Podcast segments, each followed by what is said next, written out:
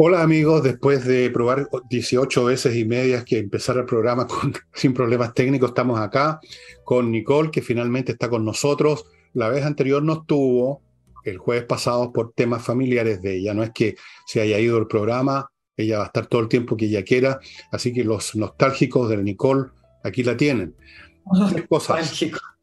Sí, flamenco. Este jueves, como siempre, el flamenco en la Casa del Jamón los que han ido ya saben en qué consiste la cosa. Los que no han ido les cuento, es un restaurante en Tenderine 171, al lado del Teatro Municipal, frente a la entrada de la Casa del Jamón hay un estacionamiento, así es que no hay ningún problema para llegar y para irse. Es un restaurante, así que hay mesas, pero el número es limitado. Les sugiero que reserven porque todos los jueves están habiendo llenos.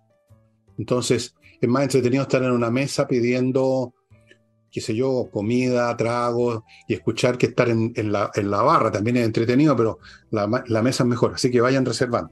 Segunda cosa, en el sitio mío de elvillegas.cl slash tienda, les cuento que Insurrección se acabó, no queda ni uno, cero, huevo. Ni siquiera tengo aquí en mi casa pero sí quedan ejemplares de Matiné Muy Noche y de Envejezca o Muérase, que es súper divertido, súper entretenido. Yo lo recomiendo especialmente para los ancianos como yo, para que, para que practiquen un poco.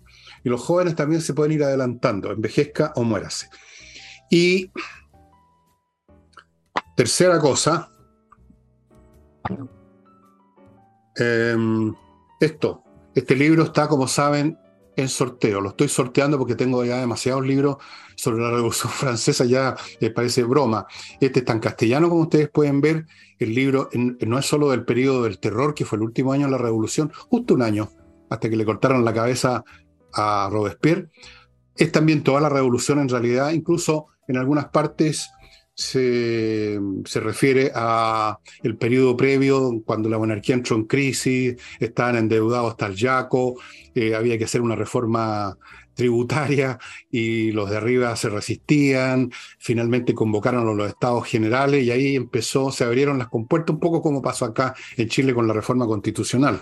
Es muy interesante los paralelos, estimado amigo, entre una revolución y otra, a pesar de todas las diferencias. Esto lo voy a sortear, si usted quiere participar, mande una notificación de que está interesado al mail de, este programa, que es el villegas.gmail.com, o ponga un comentario en la parte de abajo del YouTube donde ponen comentarios. Usted, además de poner el dedito para arriba, pongan su, digan yo quiero, yo quiero, yo quiero, y ahí veremos, pues lo pondremos en el en la en la bolsa con los papelitos, digamos. Así lo hacemos. Y ahora entramos en materia. Le cedo la palabra a la honorable senadora Nicole Rodríguez. Gracias, magistrado. Me gusta la polera, ¿eh? Era, es como un mensaje directo a, esta colaboradora del programa acerca del ajedrez, porque yo soy nula para el ajedrez en todo caso. Yo también. Bueno, buena la polera. Yo también soy nulo y llevo jugando como 70 años, así que imagínate, eso es mucho peor. Y no te voy a mostrar lo que dice debajo de esto de chess. No, no, no, no, no, hasta ahí llegamos, hasta ahí llegamos, hasta ahí llegamos. Me quedo con el título nomás, ya. Vámonos con, los temas. Yo sé que eh, tú ya trataste... Eh, la información que publicó el Mercurio, donde se informó que el subsecretario de la Fuerza, subsecretaría, no es el subsecretario de Fuerzas Armadas, Galo Eldenstein pidió que se le enviara este listado completo de profesores, planes de estudio, bibliografía de las instituciones de la, la Fuerza Armada. Y yo sé que también, porque lo hemos tratado también en conjunto, Fernando, el tema acerca de cuál es el propósito y el objetivo de haber eh, puesto a Galo Eldenstein en esta subsecretaría de la Fuerza Armada. No es aleatorio, tampoco es para pensar que, bueno, son parte de la coalición de gobierno, por lo tanto, a alguien le tenía que tocar e-, ese lugar. No, esto tiene una decisión estratégica y, tiene una intención em, que, hoy, con esta información, empieza a ser un poco más visible, ¿no es cierto? Empieza a ser más concreta. Em, voy a repetir algunos detalles, porque los detalles son tremendamente importantes para entender ¿Por qué se prenden las alarmas? Primero que esta información que se le pide a la Fuerza Armada debe ser enviada directo al encargado de esta nueva unidad que se llama Unidad de Educación Militar. Adivinen quién está encargado de esta unidad. Otro PC, otro del Partido Comunista que se llama Ernesto Uribe, que es un profesor. Pero antes de esta solicitud, Galo Eldenstein, a través de una resolución exenta, ¿qué significa que no tiene que pasar por Contraloría, es decir, simplemente la firma, modificó el funcionamiento de esta unidad, otorgándole más facultades y otorgándole más atribuciones, como por ejemplo proponer directrices educativas para la Fuerza Armada y eh, elaborar planes de estudio para la, para la generación de directrices y apoyar parte del desarrollo de la política militar de las Fuerzas Armadas. Vámonos un poquito más atrás, porque la, la información la tienen que manejar.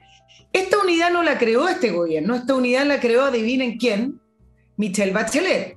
La creó en el año 2017 y el principal objetivo que tenía era incorporar el tema de los derechos humanos, era que no, a las Fuerzas Armadas. Y miren quién lideró esa unidad en el momento que la creó Michelle Bachelet, la actual presidenta del Partido Socialista, que es Paulina Bodanovich, quien después fue eh, la encargada de, su fundación. Era tan irrelevante esta unidad para efectos de quienes políticamente entienden la labor de la Fuerza Armada y para quienes no, entienden que la educación de la Fuerza Armada va por otro lado, que en el gobierno de Piñera esta unidad prácticamente no tuvo movimiento, es decir, una unidad muerta. Pero aquí con este gobierno se activa, y no solamente se activa, sino que le da eh, mayores roles. ¿Cuáles son las alarmas que se levantaron? Y es parte de lo que ya se conversó acá, es que finalmente es evidente que es un primer paso para intervenir los contenidos y lograr a través de los contenidos y la educación de las escuelas matrices, lograr el control político ideológico, que es como el objetivo final. Ahora, les voy a agregar más ingredientes a esto. No solamente se trata de la unidad de educación que eh, está solicitando esta información, sino que a la llegada del Destein a la Subsecretaría de Fuerzas Armadas, sacaron a 72 funcionarios, de algunos de carrera, otros exmilitares, pero son 72 funcionarios que salieron en seis meses, antes de seis meses. Es decir, no se alcanzaron ni a evaluar, no se alcanzaron ni a entrevistar con Galo Destein y han sido reemplazados por civiles. Adivinen qué, principalmente correligionarios del Partido Comunista, y tengo un listado de 10 militantes, pero, pero hay otros más. Y le voy a agregar un tercer ingrediente, que es para no extrañarse que está ocurriendo esto. En el mismo programa de Gabriel Boric, el mismo programa por el cual la gente que votó por Gabriel Boric votó por ese programa, dice que los proyectos educativos, institucionales de las Fuerzas Armadas deben finalmente contar con la autorización del ministerio. Es decir, no es sorpresa no es algo que se acaba de inventar, sino que en el programa de Gabriel Boric hay todo un capítulo con respecto a la relación con las Fuerzas Armadas, sobre todo la subordinación de las Fuerzas Armadas, pero además hay una serie de reformas a las Fuerzas Armadas para que esa subordinación no sea solo, como dicen algunos, para que le dé el permiso para iniciar la parada militar, sino que además para que este poder civil, que al final es poder político, no hablemos de poder civil, porque no es ni usted ni, yo los que vamos a estar controlando, sino que el poder político sobre la Fuerza Armada se concrete en, en materias evidentes, como por ejemplo eh, la educación. ¿Cuál es el debate que se está dando en torno a esto? Uno, la ley orgánica que regula la Fuerza Armada, que no permite, escrito la ley orgánica, que se intervenga la formación de los militares y de las Fuerzas Armadas y de sus ramas. Y eso es lo que hoy levantó Renovación Nacional diciendo que van a utilizar los instrumentos legales que tienen, recurrir a Contraloría para que se pronuncie primero sobre este decreto exento que le otorgó más facultad y dos, sobre la solicitud de, de eh, este listado sobre profesores, textos, etc.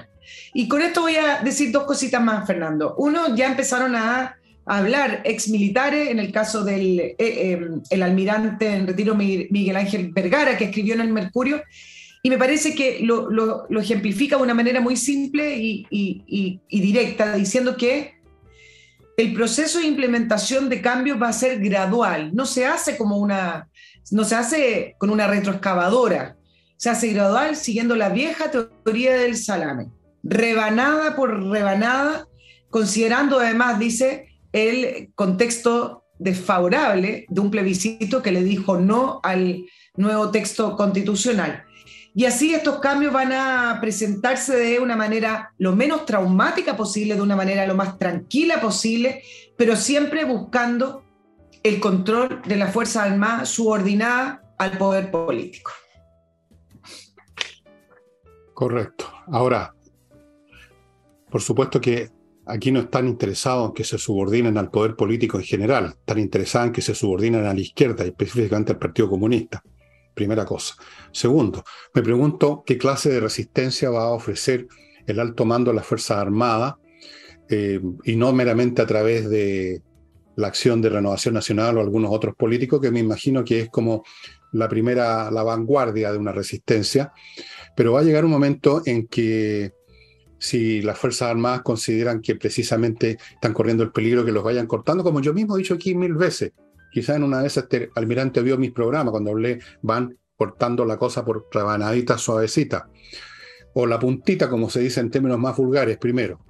Vamos a ver qué hace la, superioridad de la Fuerza Armada, cómo reacciona, eh, de qué manera, qué plantea, a lo mejor no plantea nada y están en silencio viendo que esta vanguardia política, que es Renovación Nacional, la derecha la ultraderecha, como dicen los tontones, eh, ¿qué hacen?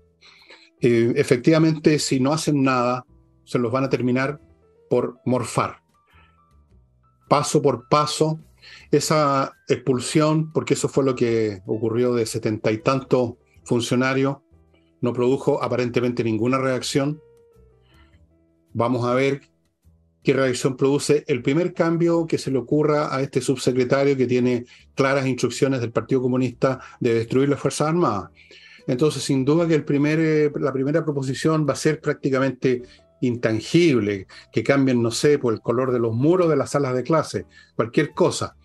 Pero aceptando lo primero, se entra inevitablemente en un tobogán resbaloso y yo supongo, pero en realidad es una suposición que no estoy muy seguro de ella, de que eso no va a ser aceptado, porque aquí no se trata de la subordinación, subordinación general de las Fuerzas Armadas al Poder Civil, sino que aquí se trata de un plan que va derecho a una agenda política, que es cosa muy distinta. Una cosa es estar subordinado al Estado y otra cosa es estar subordinado a un gobierno o sucesión de gobierno, suponiendo que la izquierda pueda tener una sucesión de gobierno, cosa que dudo mucho, desde luego. Vamos a ver si resistencia. Ahora, evidentemente las Fuerzas Armadas siempre parten haciendo declaraciones crípticas a través de sus jubilados, de sus retirados. Pero no olvidemos nunca que los retirados en las Fuerzas Armadas en realidad nunca han estado retirados. uno nunca deja de ser militar. Una vez que tú eres militar, hasta tu muerte eres militar e incluso después de tu muerte sigue siendo militar. Entonces, para no crear problemas ese o patantear las aguas, declara algún retirado. Pero la voz de los retirados es la voz de la institución generalmente, no siempre, pero generalmente.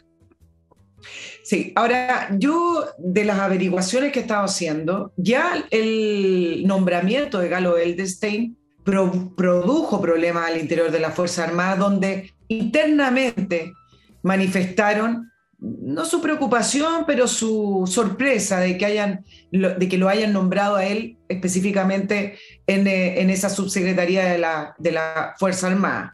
Ahora, todos estos malestares, por lo que yo pude averiguar entre ayer y hoy día, se, se conducen de una manera interna. Mira, casi todo, y lo hemos hablado acá en relación a la diplomacia, en relación incluso a funcionarios de gobierno e instituciones que no debieran publicar sus opiniones, se manejan hoy a través de redes sociales, etc. Pero las Fuerzas Armadas están en, otra posición y las Fuerzas Armadas no están en esa lógica porque simplemente no pueden estar en esa lógica.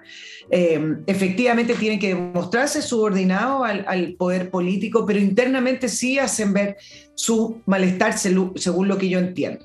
Y en segundo lugar, eh, desde el nombramiento de Galo Eldestein, para quienes conocen la dinámica y las lógicas de funcionamiento de la Fuerza Armada, estaban tanteando terreno. Estaban tanteando terreno, es decir, bueno, ok, veamos si podemos construir confianza. veamos si es que se puede trabajar con, esta persona y todos sus funcionarios. No sé si este va a ser un episodio más para seguir quebrando la desconfianza o bien va a ser un, episodio neutro, uno más de los cuales además este nos enteramos, hay otros que no nos hemos enterado, eh, de los cuales las Fuerzas Armadas dirán, bueno, con este personaje o con este funcionario no se puede trabajar. Y además porque las Fuerzas Armadas hoy tienen una situación que me parece que está a su favor.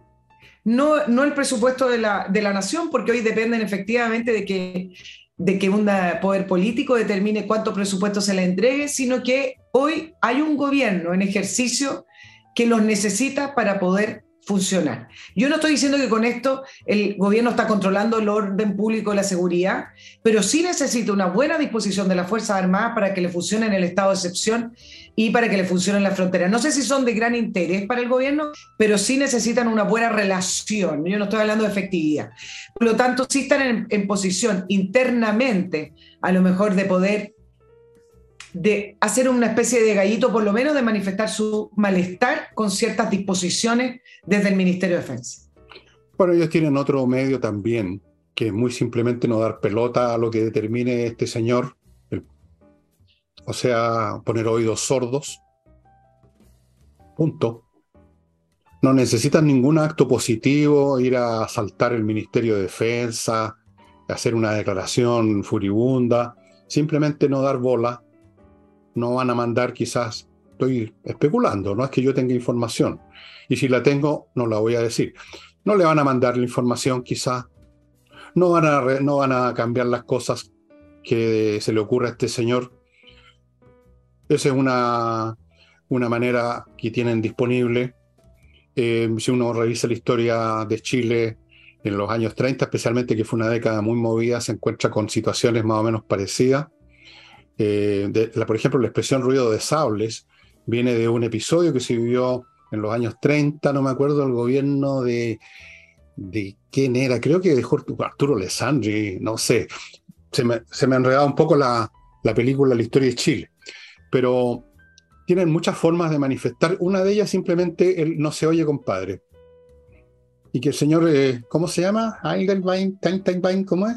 Carlo Eldenstein. Eldenstein que tiene un currículum bastante como para ponerse a tiritar desde el punto de vista de la Fuerza Armada.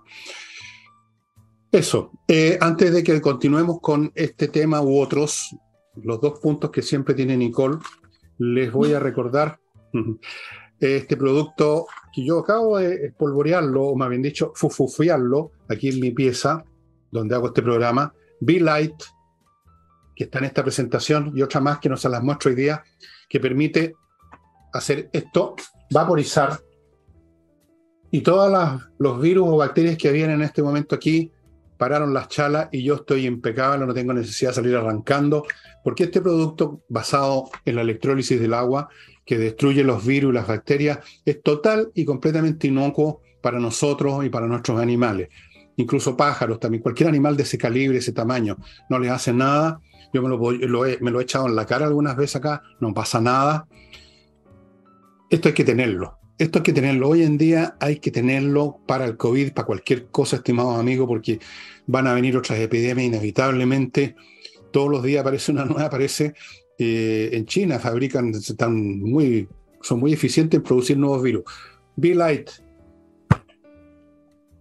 Continúo con actualiza tu reglamento, ya saben, hay que actualizar el reglamento del condominio, del edificio, cambió la ley y los reglamentos tienen que cambiar también y ponerse en armonía con la ley. No es trabajo fácil, pero lo hacen muy bien en el sitio actualizaturreglamento.cl, un grupo de profesionales que ven todos los aspectos de un reglamento, incluyendo los legales, jurídicos, etcétera, y le entregan su reglamento al día y usted está tranquilo. Actualiza tu reglamento.cl. Es obligatorio. Continúo con inviertanusa.cl, este sitio norteamericano y chileno norteamericano que le lleva de la manito a Estados Unidos a invertir. Usted lo único que tiene que poner es las ganas y la plata, aunque no sepa nada, no problem. Ellos tienen un portafolio con 3.500 franquicias, cientos, cientos y a veces miles de opciones inmobiliarias en todo el territorio norteamericano para lo que sea, comprar casas, departamentos, playa, terrenos, centros comerciales, whatever. Segundo, le abren cuenta corriente en los bancos norteamericanos. Tercero, le consiguen crédito ahí. Cuarto, lo asesoran cada paso que den en el mercado norteamericano. Quinto, lo ayudan a constituir sociedades comerciales en Estados Unidos. Y sexto, le pueden conseguir visa de residencia. ¿Qué más? Nada más. Sigo con Hey, el corredor inmobiliario más rápido de Chile debido a los métodos que utiliza, muy distintos a los de la competencia. En realidad no tiene competencia Hey en esta materia. Vende lo que le ponen a su, en sus manos mucho más rápido que los demás porque sus ejecutivos están mandatados para atender muy pocas casas y por lo tanto le ponen pino, tienen además otros métodos, venden amigos. Ángel Hey, ahí están los contactos. Y termino este bloque con Climo, que es lo que me permite estar así con una polerita de verano, porque está, funcionando aquí al lado mío el aparatito que me da la temperatura, 21 grados lo tengo puesto en este momento, ideal. Silencioso, filtra el aire, funciona con electricidad, no hay olor de combustión, no hay peligro, no dependo del gas, no dependo de la parafina. No puede haber nada mejor, estimados amigos, que miclimo.com, dos premios internacionales.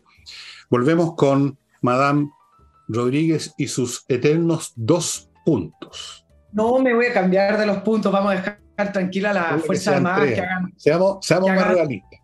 N puntos. ¿ah? Bueno, está bien, está bien. Oye, no, me voy a referir para, a propósito de la democracia. Eh, eh, vamos a poner un espacio que se llame Cuidando la Democracia.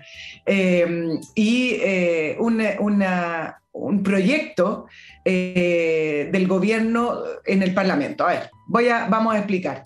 Em, producto de las palabras del diputado Gonzalo de la Carrera, se produjo el momento preciso para que el gobierno y el oficialismo aprovecharan para tramitar un proyecto de reforma constitucional que ya fue presentado a fines de agosto, que busca establecer que va a cesar en el cargo de diputado o senador el que ejerce actos de violencia respecto de otro parlamentario en ejercicio. Y con esto no solamente me refiero a combos, sino que también verbal. Yo no me voy a referir a las palabras de Gonzalo Carrera porque no me interesan. Se puede criticar y rechazar lo que dijo, se puede criticar y rechazar los combos, se pueden criticar los garabatos en el Parlamento, se puede criticar que Gonzalo la Carrera fue quizá insolente, ordinario, no tengo idea, pero hay que mirar el fondo de lo que se trata este proyecto. Porque aquí lo que se intenta cambiar y lo que está haciendo el gobierno con el oficialismo intentar cambiar la institucionalidad, agregando causales de cesación del cargo de parlamentario por varios motivos. Uno, por supuesto que es para inhibir el debate y cancelar opiniones, algo que este gobierno y el oficialismo han demostrado en reiterados proyectos que ya les voy a recordar. Dos, con esta manera también hay una coacción a los parlamentarios. Yo no entiendo cómo el mundo parlamentario no reaccionó de otra manera ante esto. Y tres, que me parece que es lo más importante, cambiar la, buscar una herramienta legal para cambiar la composición actual de las fuerzas políticas que rigen hoy en el Parlamento, que no favorecen al gobierno. Acá hay un propósito político que me parece súper evidente, Fernando, y que no es para tener un mejor clima en el debate parlamentario. Ya ha existido en reiterados momentos de este gobierno y de la constituyente, que eran las fuerzas del gobierno y, de oficialismo, de cancelación con respecto al debate. ¿Te acuerdas de esa ley de incitación al odio? Donde suena muy bien la ley, pero que le ingresaron al proyecto de ley incluso pena de cárcel para quienes se refirieran al eh, golpe militar de cierta manera y para quienes no hablaran de las violaciones de los derechos humanos en el gobierno militar. Es decir, tú no podías decir gobierno militar, tendrías que hablar dictadura, golpe, lo que sea. Lo mismo que incluyó la convención. Pero con respecto a la cesación de cargo, ya han habido otros intentos, pero acá se les dio el momento perfecto, porque todo el mundo rechazó lo que hizo Gonzalo de la Carrera, incluso sus propios eh, parlamentarios de, su, de su sector político. Lo ha, eh, ha, sido como lo políticamente correcto rechazar lo que dijo Gonzalo de la Carrera y no se dan cuenta que a propósito de ese clima que se está creando, es propicio a lo mejor para poder sacar adelante este proyecto que ya cuenta con urgencia para ser debatido. Pero acá hay que mirar debajo del agua, no se pueden quedar con que quieren supuestamente el gobierno y el oficialismo prohibir los combos en el Congreso. De partida eso se regula a través de la Comisión de Ética y por último por la vía judicial. Pero cambiar la composición de las fuerzas políticas elegidas democráticamente, con cesaciones de cargo, escritas en un proyecto a la rápida, producto de un altercado, me parece que el objetivo político es muy evidente. Absolutamente. Bueno, este es un gobierno que va a pasar a la historia como una de las entidades más tóxicas y peligrosas para la democracia y la república que jamás han existido, muy superior a lo de Allende incluso, muy superior, muy superior. Pues en Allende no viste, en el gobierno de Allende no, no hubo estos intentos. La gente olvida que, yo no sé exactamente lo que dijo la carrera, de la carrera, pero la gente olvida que la libertad de expresión consiste en el ejercicio de la tolerancia. Y la tolerancia supone tolerar lo que a uno no le gusta porque si no, no tiene sentido el concepto de tolerancia. Uno no dice que tolera algo que quiere escuchar, uno tolera aquello que nos molesta, aquello que nos, nos fastidia, pero en esa tolerancia está la libertad de expresión. siguiendo este esquema, siguiendo este esquema legal que pretenden imponer, prácticamente te digo, y es cuestión de asistir, hay medios de hacerlo, de enterarse. Sesiones de parlamentos de democracias tan antiguas como la británica tendrían que echar a todos los parlamentarios. Claro. Hay que echarlos a todos. En Estados Unidos, ¿para qué hablar? Entonces, esto es un ataque directo a la libertad de expresión que supone la tolerancia como es su parte fundamental. No tiene sentido hablar de libertad de expresión si uno solo acepta aquello que uno quiere escuchar y se están basando en este clima, efectivamente, se están basando en esta oleada, esta oleada de miedo, básicamente. Miedo, miedo, miedo, cobardía. Porque todos estos señores que en el Parlamento dijeron que sí y que están dispuestos a discutir esta cuestión es por miedo, no vaya a ser que me acusen a mí de ser, de ser misógino, de ser esto, de ser fascista, de ser ultraderechista, de ser reaccionario, de ser homofóbico, de todas estas acusaciones que están siempre como una espada de Damocles arriba de la cabeza de la gente. Se mueren de susto, quieren parecer políticamente correctos, que es una manera de decir políticamente cobardes. Y el Partido Comunista y los demás todos los demás que satelizan alrededor del Partido Comunista, que es la única entidad con un poder de gravitación ideológico en todo ese lote, están destruyendo o quieren destruir y quieren generar un mundo a su imagen y semejanza, como era la Unión Soviética, como era la Unión Soviética, como era la Alemania democrática, donde se creó la señora Bachelet. Un mundo donde si te sales de las palabras correctas, corres riesgos, bueno, lean las novelas de Miguel de, de, Kundera. Por ejemplo, La Broma, una gran novela que trata de eso. Alguien hace una broma que no corresponde y termina, bueno, lean el libro. Es muy, pero muy peligroso y todo esto, es penoso recordarlo, fue elegido por el pueblo chileno. Al señor Boric, con su sonrisita y su barbita de niñito disfrazado de viejo pascuero toda esta gente, el Partido Comunista metido en el Ministerio de Defensa, en el Ministerio del Interior, estas, estas propuestas de ley como la que tú mencionaste, que fracasó por un momento, pero que la van a volver a, a tratar de meter, todas estas cosas fueron hechas posibles por un electorado necio que se dejó comprar por el miedo, por el oportunismo, por la estupidez. Digamos las cosas de una vez por todas estamos teniendo lo que nos merecemos como país. Y entre paréntesis, esto lo voy a tocar mañana, no sé si hoy con, con Nicole, la situación económica y lo que piensan los inversionistas sobre lo que está pasando en Chile es muy interesante y tiene que ver con lo mismo. Si se acaba la, la libertad de expresión, si se arruina el país como se está arruinando, nosotros o sea, los que votaron por Boris y compañía, los que crearon el Congreso que tenemos ahora, hace varios años atrás, los que le dieron alas a toda esta gente, que se hagan cargo de su responsabilidad. Y, también la responsabilidad de la abstención. Boris sacó 4 millones mil votos, 620 mil votos, con un 55%, pero son 4 millones 620 mil votos de un padrón electoral de casi 14 billones. Entonces, la abstención también tiene una cuota de, responsabilidad tremendamente importante. Yo sé que el, voto obligatorio hoy suena como algo correcto y lo van, a, lo van a impulsar.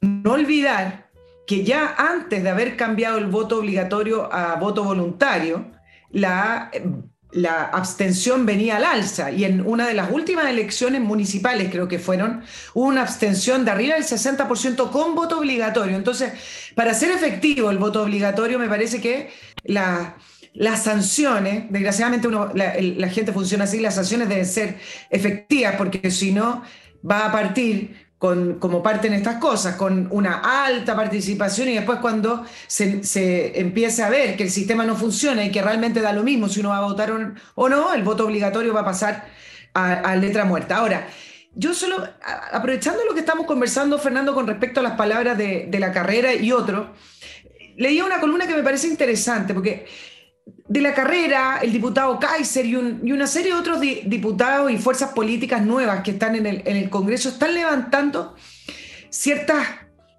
eh, están levantando ciertas ideas que te hace ver como una nueva batalla cultural a propósito de lo políticamente correcto que se impuso en este país por tantos años y que al final terminaba siendo ideas de la izquierda y muchas veces, muchas veces de la idea de la izquierda radical. Pero leí una columna y a mí me hizo todo el sentido del mundo diciendo que de la carrera y otros malentienden lo que significa la batalla cultural. ¿Por qué?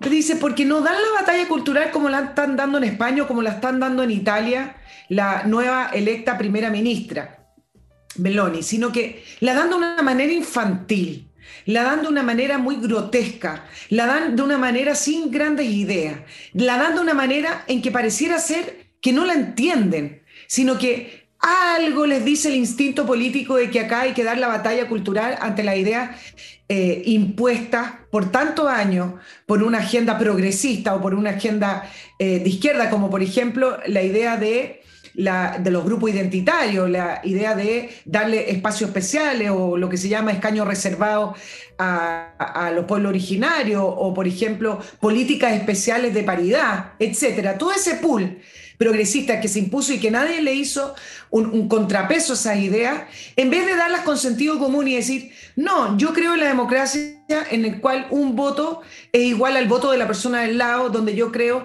en que los derechos y deberes son universales, no identitarios, no hay que darle espacio de una manera especial a grupos de eh, identidad. Yo creo que no, no debe existir la discriminación, pero muy distinto es hablar todo el tiempo de, por ejemplo, la política de identidad de género. En vez de hacer algo así, tiran el péndulo hacia otro lado y lo hacen de una manera grotesca, porque las palabras de, de la carrera, desafiando a una, diputado, a una diputada que es transgénero, diciéndole que ella no va a poder nunca quedar embarazada, que nunca va a poder tener un ciclo menstrual y todas esas cosas que suenan súper agresivas, se pueden hacer de otra manera. Si es que efectivamente ellos entendieran qué significa dar la batalla cultural desde las ideas de la centro derecha, pero yo creo que no lo han entendido. Yo ni siquiera sé si tienen idea en la centro derecha, para empezar. Están sin armas. Como dices tú, una cuestión de instinto, de reacciones temperamentales. Acá nosotros podemos decir que hemos dado nuestra pequeña batallita y la damos todo el tiempo. Yo lo trato de hacer en mis libros también, examinando qué quiere decir realmente justicia, qué, quiere, qué sentido tiene esto de, la, ser miembro de un Estado que no tiene nada que ver con las etnias, pero siento que es perder el tiempo, fíjate, para serte franco, Nicole, porque no es casual cuando estas ondas ideológicas adquieren tal masividad. Tienen una, un punto a favor y es el simplismo. Tú cuando dices a una masa de gente en la cual la mayoría ocupan posiciones subordinadas en la vida, tú vas y les dices una mentira, de que eso es resultado de que en algún momento los vinieron a desposeer pistola en mano, que ellos son víctimas. Es una mentira. Pero es una mentira grata de escuchar para quien está abajo.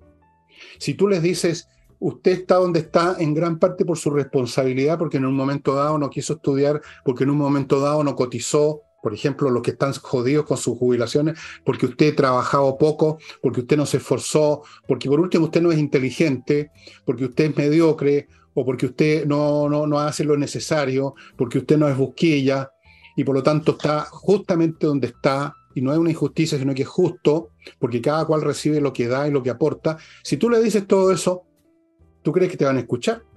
¿Tú crees que así sí tiene toda la razón? Soy yo responsable de mi vida en gran parte. Porque esa es la realidad y es una verdad. O sea, en el 99% de los casos somos víctimas de nosotros mismos, no de un accidente, no que se nos, nos caímos, que nos pasó una desgracia. Somos responsables. Pero ese tipo de verdades que son duras no tienen mucha buena prensa, pues, no tienen llegada. Si esa es la gracia no solo del discurso políticamente correcto, sino que las religiones que van a hacer catering, digamos, de las necesidades más elementales de la gran mayoría de la población. Entonces, yo me puedo parar en un cajón y decirle, ¿sabe qué más, señores y señores? Mírense al espejo y vean hasta qué punto ustedes son responsables de que no les va tan bien en la vida. Me escupen, me tiran abajo, me cuelgan de un árbol. Pero si yo les digo, ustedes son víctimas, ustedes son, son, han sido explotados por los capitalistas, por los imperialistas, ahí me van a escuchar. Y siempre han escuchado, siempre han escuchado. Y la derecha, yo no sé si sabe esto, yo creo que no saben nada, pero quizás lo deben sentir. Y por eso se pliegan, fíjate, al discurso políticamente correcto, que es el que la gente oye, y se hacen la ilusión que plegándose a ese discurso de rebote van a sacar sus propios resultados positivos para ellos. Esa es la mecánica que está en el fondo. Yo no creo en una batalla cultural de este tipo que tenga efectos. Lo único que tiene efecto en las grandes masas es cuando, como resultado de, los, de la gestión de este tipo de regímenes, todo se va a, la, a donde tú sabes y entonces la población empieza a buscar otra salida, pero nunca por un convencimiento. Hay un límite en lo que la gente está dispuesta a aceptar de esta batalla cultural, créeme. sí, pero, pero, pero, pero, tienen una, una, herramienta nueva y es el rechazo del 62% de la población, 8 millones de votos. Vamos a ver si sirve. Que lo único que hacía era exacerbar esa política identitaria que propone el progresismo y que al final termina erosionando las bases fundamentales de lo que significa una democracia con el voto universal, con la igualdad de oportunidades, etc. Ahí tiene una herramienta, algo dice ahí la, la, población, algo está diciendo el sentido común del cansancio con respecto a esto de estar todo el tiempo levantando proyectos y levantando eh, políticas como si fueran las urgencias de la ciudadanía, políticas que al final tienen que ver con resaltar estas distintas identidades. Sí, pero sabes, tengo yo tengo la impresión, fíjate, que ahí simplemente los, los convencionales que proponían su nueva constitución cometieron un error muy grueso con esta cuestión de la cuestión identitaria y con sus eh, conductas respecto a la nación y los símbolos nacionales, claro, la, hicieron tan mal ahí que produjeron ese efecto, pero haz este ejercicio de imaginación, saca de la proposición constitucional esos elementos, saca esta cuestión identitaria, saca la bandera que se metió por el culo un travesti, saca todo esto, esta cuestión de los cuerpos originarios, deja todo lo demás, que era lo más importante, y gana la prueba. Se equivocaron. Lo que pasa es que metieron las patas a fondo tocando temas porque se fueron, porque fueron estúpidos y fueron más allá de lo que podían, no calcularon. Y claro, llegaron las cosas a tal extremo que todo el mundo se pegó, no todo el mundo tampoco, dos tercios. Sí. Pero ojo, ojo, yo no estoy muy seguro que habría pasado si sacan esos elementos como algunos, los más listos de esas que estaban en esa convención, por ejemplo, Atria y otros, Evidentemente que, evidentemente que hubieran querido sacar eso y les habría ido mucho mejor. Ojo. Y voy a ir a otro bloque, estimada Nicole, y luego sigues con tus dos puntos. Sigo con Edisur, esta editorial chilena que edita un montón de libros realmente interesantes que usted puede encontrar en Compañía 1025 o en el sitio de ellos. Les voy a mostrar de nuevo para que vean que yo no tengo problemas con el cristianismo a pesar de que no creo en nada. La Biblia para niños, que es un libro muy, pero muy bonito. Está súper bien hecho, el papel es papel couché, pesadito, los dibujos adentro son muy bonitos. Para las familias cristianas que quieren educar a sus hijos en la cristiandad y no dejarlos en manos de algún energúmeno en el colegio, eh, si yo fuera cristiano, a mis hijos les haría leer esto. Súper bonito libro, estimado amigo. También es útil para los cristianos que no han leído nunca la Biblia y que la tienen bastante más, digamos, más accesible, ¿no? bastante más chica que la Biblia realmente, que el, el Viejo y el Nuevo Testamento. La Biblia para niños está en Edisur. Y continúo con AutoWolf, que ya saben, en su casa y en un día deja la carrocería de su automóvil como nueva, estimados amigos, delante suyo. Usted va a ver la calidad del trabajo que hacen y usted va a tener su auto listo para salir cascando al otro día. Autowolf.cl.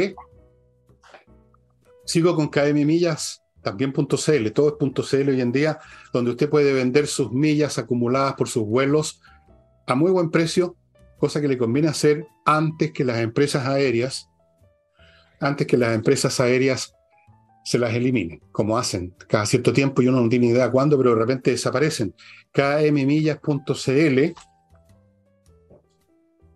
y continúo con compreoro.cl, donde usted puede comprar oro y plata, el metal precioso propiamente tal, en lingotes o en moneda en el caso del oro, lingotes chiquititos, más grandes, más grandes, más grandes 99,99% de pureza, certificado por la Universidad Católica. Amigos, es una póliza de seguro tener metales preciosos en estos tiempos que no se sabe qué diablos va a pasar.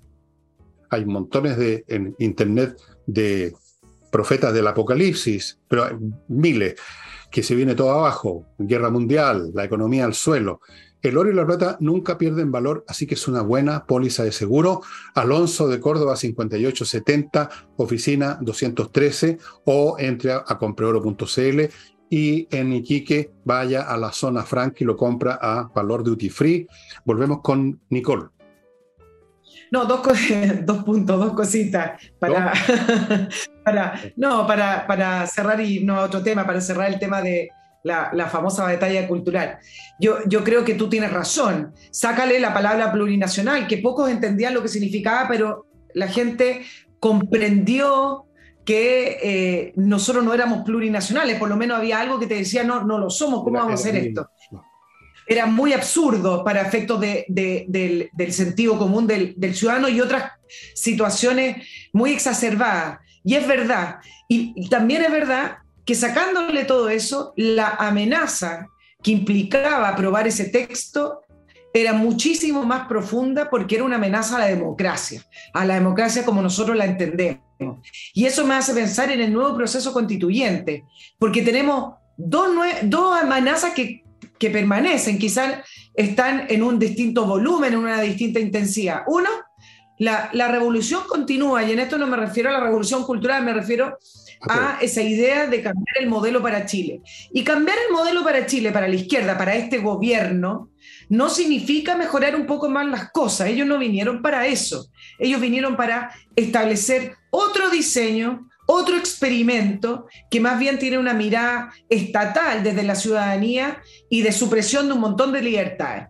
Y acá viene la segunda amenaza, producto de que hoy las composiciones de la fuerza política son muy distintas a lo que significó la, elección de los constituyentes en el año 2021. Y la amenaza tiene que ver con lo que estábamos conversando, Fernando. ¿Cuáles son los principios y las ideas que la centro derecha quiere poner en el nuevo texto. ¿Cuál es el contrapeso a esa batalla cultural que estábamos hablando? Esa batalla cultural que a lo mejor el diputado Kaiser o el diputado de la carrera lo hacen de una manera grotesca y lo hacen sin entenderlo, pero lo hacen porque ese instinto político les dice, bueno, ahí tienen a su nicho. Pero ¿cuál es la batalla cultural que va a dar la centro derecha? En el principio empezaron a levantar este concepto de las libertades, pero de una manera muy vacía. De hecho, para poder eh, escribir los bordes, que era la, primera etapa de poder llegar a un acuerdo en este nuevo diálogo de mesa constituyente, dijeron, todos estamos, que Chile es un Estado social y democrático de derecho. Y la, izquierda lo quiere así, la centro derecha dijo, eso también ok, pero le ponemos y libertades. Y ahí quedó. ¿Y libertades y qué? Expliquen a las personas si esto es lo que le falta a la centro derecha, expliquen a las personas lo que significa ciertos conceptos que están adquirido en la población como lo correcto, como lo que es lo, bueno, lo que les va a hacer bien, los efectos, así como se trató de explicar mil veces los efectos jurídicos y políticos de la plurinacionalidad que iban mucho más allá de aceptar que el pueblo mapuche pudiera preservar sus costumbres, sus tradiciones, de que sean reconocidos a lo mejor como pueblo originario, lo que sea, había un efecto jurídico y político importante que cambiaba, que cambiaba la nación. Bueno, hay ciertos conceptos que están también en el modelo como políticamente correcto que la centro derecha debe explicar las consecuencias. Mira, recién ahora se entiende lo que significa, por ejemplo, el no tener un ahorro individual con respecto a la, reforma previsional, me estoy refiriendo. Recién ahora, producto de los retiros, producto de la campaña No Más FP, producto de una, de una serie de factores, la gente comprendió la diferencia de tener un ahorro individual, de capitalización individual, a trabajar para que se vaya a un fondo colectivo que lo llaman solidario y entregar parte de tu trabajo. Recién ahora la gente lo entiende y llevamos varios meses, ya seis, ocho meses, producto de la discusión en la constituyente, que la gente mayoritariamente entiende que prefiere la capitalización individual, que es producto de su propio trabajo. Entonces, ahí hay un espacio para que la centro derecha empiece a explicar, no a esconderse. Para eso se necesita un líder o un ideólogo o alguien dentro de la centro derecha que sea capaz de generar un concepto grande y potente. No se puede ir aquí con detalles combatiendo un enemigo que es grande y potente, que es el discurso políticamente correcto. Tú necesitas un gran concepto. Voy a poner un ejemplo cualquiera. No es que yo lo esté proponiendo, nada. Chile primero. Y sin miedo, sin temor, sin dudas, sin vergüenza. Decir, nosotros queremos mantener lo que ha sido y es Chile. Queremos tener libertad para educar a nuestro hijo como se nos da la gana. Queremos tener libertad incluso para insultar a alguien y si a él le parece mal que nos llegue a una justicia o que nos pegue un combo, pero no que haya un elemento constitucional.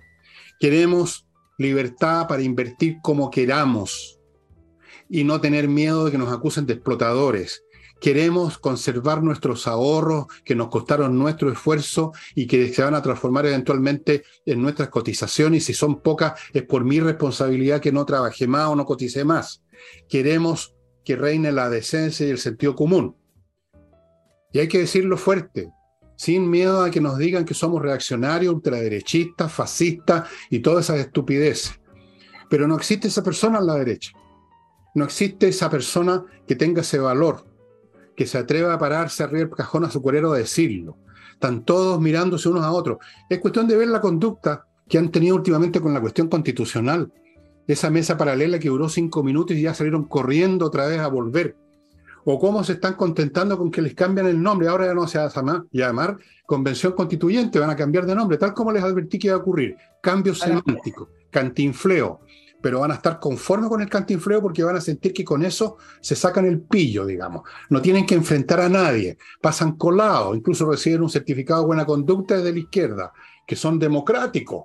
Están con nosotros firmaron el acta de función de la democracia, por lo tanto son democráticos. Se requiere un llamado fuerte, no basta con discutir minucias. Las minucias que las discutan los académicos, que las discutamos nosotros aquí incluso. Pero si hay que hacer política, tú al fuego lo combates con fuego. No lo combates, digamos, con una manguera de jardín, lo combates con fuego. Eso significa un discurso grande y potente que no existe que no existe. Lo más que hacen cuando llegan a hacerlo, porque tampoco lo hacen a menudo, es una, una actitud defensiva, una reacción, una actitud reactiva. No, eso no es así, eh, no nos parece que mal, pero no hay una postura. Hay que tener una postura positiva, un algo que se dice. Nosotros queremos el Chile de siempre, con las mejoras que usted quiera, pero el Chile básicamente de siempre, donde no hay territorios de grupos de, los supuestos pueblos originarios, decir de frente no existen los pueblos originarios, existieron pero ya no existen, somos todos parte del mismo pueblo, la misma nación, sea cual sea nuestro origen étnico, racial, cultural, somos todos chilenos y déjense de payasá. pero hay que decirlo sin miedo a que te acusen de facho, de ultraderechista y todos esos conceptos que fíjate que todavía tienen peso en la gente de derecha porque se mueren de susto en tres tiempos. Sí, mira, yo, yo creo que haciendo una, una línea política y analizando lo que se comprendió principalmente Chile Vamos, que recordemos que el Partido Republicano y el Partido de la Gente no están ahí, es en su campaña se comprometieron a cambiar la constitución, rechazar y cambiar la constitución. Y en esa línea a mí me parece correcto que sigan eh, cumpliendo la palabra. No sé cuánto del votante de ese 62% votó rechazo pensando que se iba a cambiar la constitución. Me parece que es bastante alto, pero ok, me parece que bien. Si el problema principal de la derecha, de la centro derecha, no es que vayan a cambiar la constitución, es que al final se terminan contagiando con las ideas de la izquierda. Si ellos pueden seguir en este proceso y cumplir su palabra, pero que la cumplan desde su vereda política. Ese es el punto. Pero si no está entonces, Claro, y entonces, por ejemplo... Y con lo que te estoy diciendo, o no tienen idea, o no se atreven a decirla, o no tienen siquiera fuerza y carácter para ponerlas en grande, y están con minucia y están buscando que el otro lado les dé una justificación para, para sumarse a los proyectos de la izquierda. Bueno, el, por eso digo, pusieron Estado Social Democrático y libertades, pero queda muy al vacío, no lo defienden, por lo demás después no quedó... O sea, como un agregado, eso es lo que nos sirve. Como, entre paréntesis, una cosa así. pero el punto es que el punto es que, por ejemplo, ahora viene en, las conversaciones el mecanismo para elegir a los constituyentes. Y yo creo que ahí sí hay una pelea que dar. ¿Por qué tienen que seguir con escaños reservados y por qué tienen que seguir con esa paridad que altera el resultado final. Si quieren darle la misma cantidad de posibilidad a los hombres y a las mujeres, bueno, que las listas sean equilibradas, que los partidos políticos al interior de sus propias listas le den la misma oportunidad a hombres y mujeres. El resultado final de votos democráticamente emitidos es alterar la eh, elección popular, la decisión popular. No debería existir un mecanismo de reajuste posterior a los votos. Eso es alterar la democracia. Entonces, ahí sí tienen también una nueva batalla que dar y que la den con, con carácter, porque si se van a sumar a todas estas cosas que van dinamitando las bases democráticas, como por ejemplo el sistema electoral, entonces que escriba de nuevo la constitución la, la izquierda. De nuevo, que la haga de nuevo. Bueno, volvemos siempre al mismo punto, que no hay gente que tenga ese valor, que tenga esa claridad mental, que tenga, no, no tienen nada. No tienen nada. Son, son, lo dicho aquí, lo voy a repetir, son una manga de bolsifly en su, en su gran mayoría. Son patéticos. No hay nadie, no hay ningún hombrecito ahí. Ni uno. Ni una mujercita tampoco. Nadie. Están ahí siempre culebreando. O sea, agregando, oye, y pónganle además que las libertades. Es, con eso tú no calentáis a nadie. Tú, con eso tú no movilizas a nadie, no convocas a nadie. ¿Qué clase de convocatoria es esa? Un agregado, fíjate. Oiga, nuestra convocatoria consiste en que a todo lo que yo quiero, dice la izquierda, le agreguen esta palabrita. Es para la risa simplemente. Es, es para cagarse la risa tanta pequeñez mental, tanta cobardía. Pero lo hemos visto. Cuando vino este señor, este, este energúmeno español, Pablo Iglesias, que es un energúmeno y un tarao, yo me fijé en los comentarios que hicieron montones de gente de la coalición gobernante respecto a los dichos que ya, ya habían sido bastante extemporáneos de ese, de ese fulano. Con qué cobardía, con miedo a que no fuera a ser que Pablo Iglesias se concentrara sus insultos en ellos. Oye, bueno, estaban todos muertos de susto con ese pobre gallo. Qué increíble la cobardía como rey en este país, en todos los sectores lo he dicho una vez y lo voy a decir de nuevo. Yo he conocido gente de muchos países, no, no muchos, pero de 10 por lo menos. No existe pueblo más cobarde que el chileno. Perdónenme. Y ahora voy a otra, a otra, a otro bloque y luego dejamos los dos puntos de Nicole. Patricia Stoker, patriciastocker.com, estimados amigos, registra marcas y e invenciones si usted ha inventado alguna cosa Probablemente no, es más difícil ser inventor, pero probablemente usted ha inventado una empresa quizás, una pyme, y le puso un nombre, está funcionando bien, pero no ha registrado su marca. Grave error, cualquier día tiene problemas. póngase en contacto con patriciastocker.com para que registre su marca y de ahí en adelante la preserve, la conserve, la defiende y la renueve. patriciostocker.com. Continúo con Conserva tu Plan, otro sitio en internet, conservatuplan.cl, para conservar el plan de ISAPRE que usted tenga, si es de antes del año 2020 y le están llegando esas famosas cartas, usted sin costarle un peso, póngase en manos de Conserva tu Plan y es muy probable que lo conserve tal cual está ahora, como le ha ocurrido a más de mil personas que se pusieron ya a disposición de Conserva tu Plan sin que les costara un peso. Continúo con Entrena Inglés Com, la manera de aprender inglés de una vez por todas, estimados amigos. Yo no voy a seguir rifando libros en puro castellano nomás, así que aprenda inglés. Eh, en entrenainglés.com tienen profesores de inglés, las clases son online, va a aprender de una vez por todas. Si tiene dudas, pida en las condiciones que se estipulan aquí una clase demo de 40 minutos para que usted vea bien lo bueno que son. Continúo con SMF, una pyme chilena que desde el año 2001 tiene toda clase de productos para toda clase de suelos, parquet, piso flotante, alfombra, piedra pizarra, mármol, cristal, no sé, baquelita, toda clase de pisos, un producto especial para mantenerlo, amononarlo, defenderlo, protegerlo, SMF. Y termino recordándoles que en este momento en Espacio Ajedrez están liquidando un stock de productos a precios para la risa. Los, descuentos son de mucha plata, de a veces del, 50% del valor.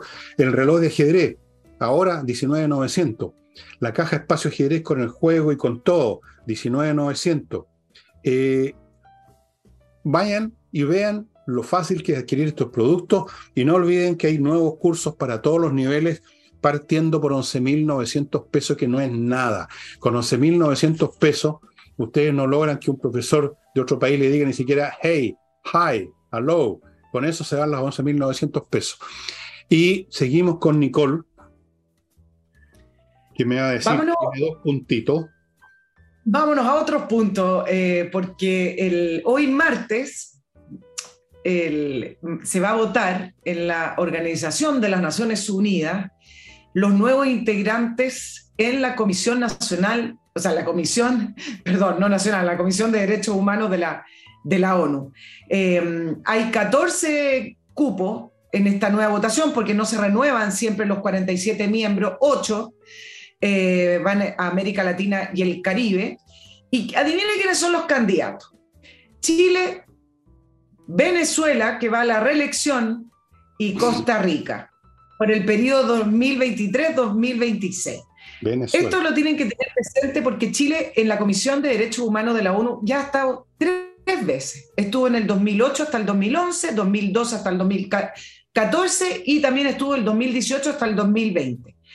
Pero para este gobierno, si efectivamente consigue los votos, eh, ya les puedo adelantar que van a dar la noticia como un hito en la historia de este país, capaz que digan que era una deuda histórica, porque todo es un hito o es una deuda histórica mm. que este gobierno eh, está cumpliendo. Nuestra representante en la ONU, Paula Narváez, ex candidata.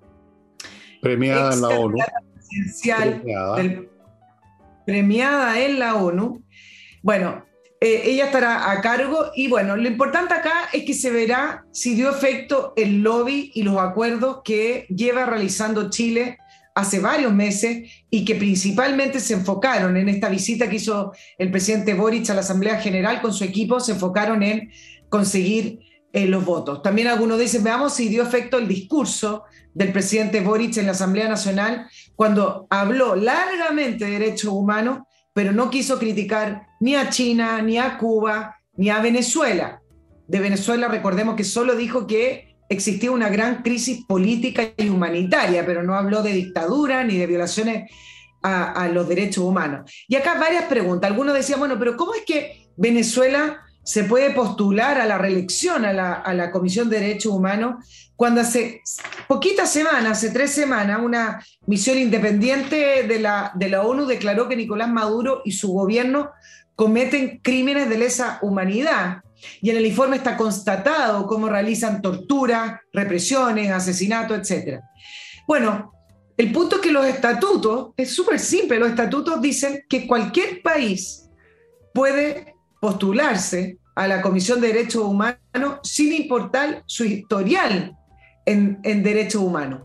Pero leyendo alguna prensa internacional, sobre todo latinoamericana, decían que si la ONU quiere dejar de hacer el ridículo, en esta oportunidad, con un informe que se presentó hace tres semanas, tienen que evitar que Venezuela pueda volver a ser reelecto en esta, en, esta comisión. Ahora, sacando una estadística, yo le puedo contar que 60% de los miembros de la Comisión de Derechos Humanos de la ONU no cumplen con los estándares mínimos en derechos humanos, esos mismos estándares que declara la ONU. O sea, ellos mismos son los que declaran los estándares de derechos humanos, declaran lo que significan los derechos humanos, pero en la Comisión de Derechos Humanos el 60% de sus miembros no lo cumple. Ahora, ¿qué es lo que ocurre también, aparte de los estatutos que son bastante básicos y que no prohíbe que estos países se presenten y que integran este, esta comisión?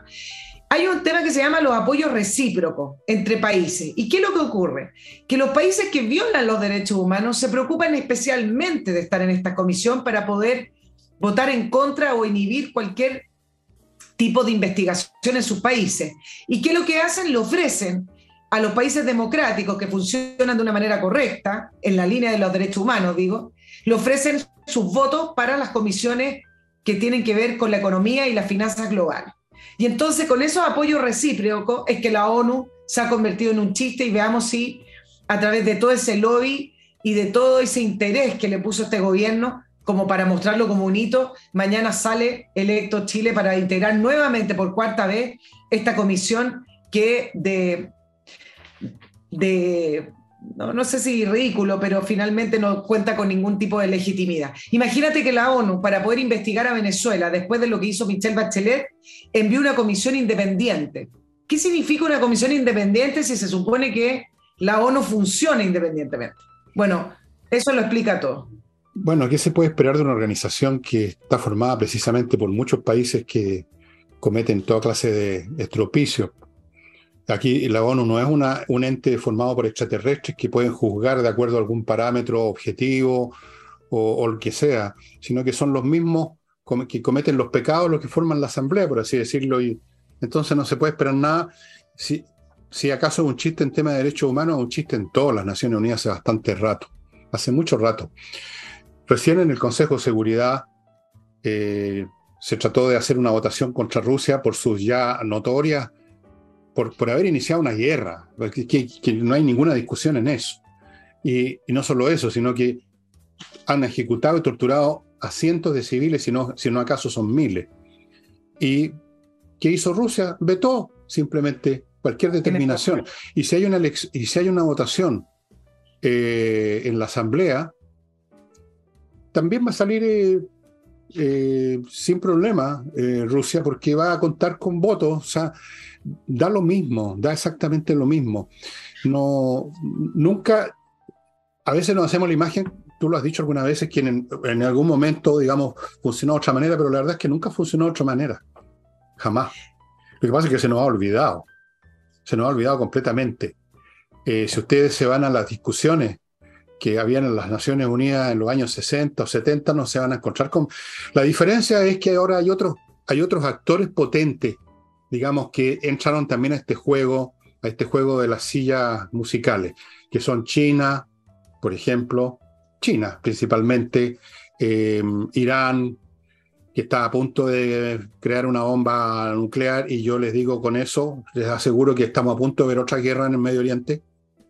Acuérdense lo que les digo, yo sé que la Nicole no cree en eso, pero vamos a ver.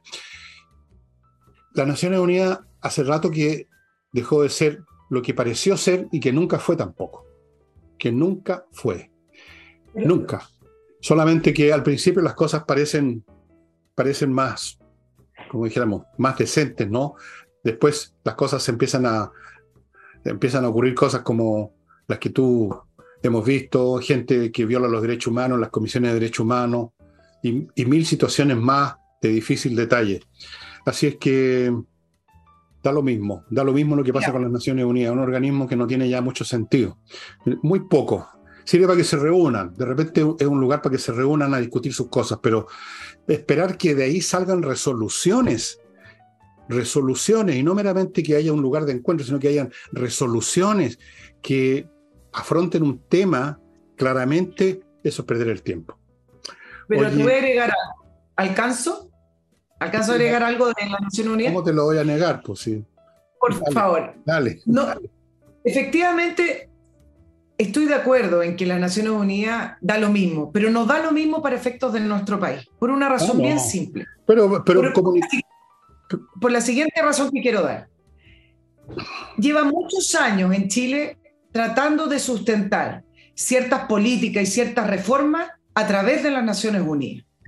Lleva muchos años Chile firmando acuerdos con las Naciones Unidas en distintos ámbitos diciendo, bueno, que como como esto lo avala la Naciones Unidas, nadie lo puede discutir, y efectivamente nadie lo ha discutido. De hecho, toda la discusión también de los pueblos originarios, de darles cabida especial, etcétera, surge desde ahí, desde el ámbito de los organismos internacionales, desde la OIT, que es parte del acuerdo que firmó Chile. Y recientemente, para que se hagan la idea de cómo los gobiernos en Chile, porque yo no he visto otro país donde hay publicidad abierta de ciertas políticas de las Naciones Unidas diciendo las Naciones Unidas y que el pueblo no reaccione. En Estados Unidos jamás se vería eso y en Europa tampoco. Bueno. Pero resulta que mira lo que va a pasar ahora. El presidente Boric, sin fecha aún, anunció que va a ir a la Araucanía. Lo anunció la ministra Toa también y que fue como la ministra del el equipo de avanzada. Y parte del viaje del presidente Boric que va a realizar a la Araucanía tiene que ver como ustedes saben, con mostrar ciertos avances, no te rías Fernando, en, la Araucanía y hablar del el plan Buen Vivir y todo lo que ha afectado de manera positiva a la población. Dentro de eso, hay una iniciativa del presidente Boric que tiene que ver con sacar adelante lo que él llama los parlamentos con los pueblos originarios, donde se supone que está recurriendo a un elemento muy antiguo que se utilizó en la época de los españoles para poder dialogar y llegar a acuerdos con los pueblos originarios. ¿Qué es lo que hizo el presidente Boric en Nueva York cuando fue a la Asamblea General? Pedir apoyo a las Naciones Unidas para que vinieran a mirar el proceso y apoyar el proceso de los parlamentos con los pueblos originarios y pareciera ser que con eso significa que está haciendo lo correcto y que nadie le puede decir nada, por lo tanto, prontamente veremos una comisión. Será una comisión de 10 personas, de dos personas o de uno, no importa, de las Naciones Unidas, avalando, mirando, acompañando el proceso de los parlamentos con los pueblos originarios, no sé, me imagino con, con el pueblo mapuche en la Araucanía, que es una política específicamente del presidente Boric. Entonces, efectivamente es un chiste la Naciones Unidas, pero no es un chiste para nosotros porque finalmente termina siendo un segundo gobierno que brinda apoyo y a veces apoyo económico a ciertas reformas que se deberían discutir acá al interior, sin nadie más. Bueno, pero estábamos, está bien, pero estábamos hablando de, las Naciones Unidas en el contexto planetario. Tú mismo dices, eh. solamente en Chile se ven estas cosas. Significa que el resto del mundo no, no, no, pasa eso, lo cual demuestra que las Naciones Unidas es un chiste por todos lados.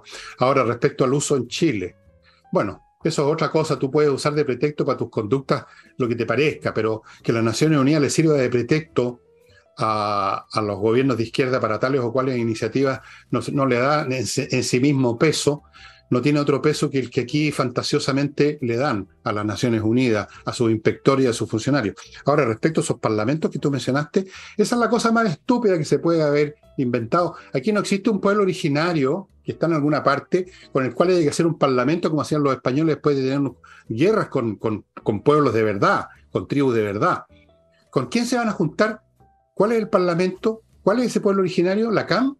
¿Van a juntarse con la CAM entonces a hacer un parlamento? Es para la risa. Pero lo que pasa es que el gobierno del señor, digo del señor porque hay que decirlo de alguna manera, del señor presidente de la República es para la risa. Él es para la risa. Sus ideas son para la risa. Esto del parlamento ya es una caricatura. ¿Cree que está en el, año 1620 más o menos? ¿Cuándo fue el último parlamento? No me acuerdo bien, no me acuerdo, incluso me acordaba hasta del nombre, pero ya Hubo un último parlamento en el siglo XVII o, algo por ahí. ¿De dónde sacó esto? ¿Con cuál es ese pueblo, ese pueblo originario? ¿Dónde están? ¿Cuáles son los miembros de ese pueblo originario con el cual va a ser un parlamento? Si aquí hay chilenos nomás. Pero en fin, dejémoslo a, esta gente con su fantasía, que tarde o temprano, estimados amigos, se van a derrumbar estrepitosamente, como ya se derrumbaron parcialmente en el 4 de septiembre, el gobierno no quiso hacerle caso, siguen adelante porfiadamente y entonces se van a caer de manera aún más estrepitosa de otra forma. Bueno, estimados amigos, ponemos punto final al programa. Tendrán ustedes el privilegio de ver nuevamente a Nicole Rodríguez el próximo jueves, si es que no tiene problemas familiares. Son problemas, son compromisos. problemas son de otro tipo. Esto fue un compromiso. Whatever, whatever. Muchas gracias por haber estado con nosotros y no olviden que este jueves está el flamenco en la Casa del Jamón y no olviden los interesados en el libro este de la Revolución Francesa, que uno aprende mucho sobre nuestra revolución, que este libro está por rifarse, por sortearse, así que mande, hágame saber su interés por él, el interés real. Ya, eso sería todo. Muchas gracias. Nos estamos viendo mañana.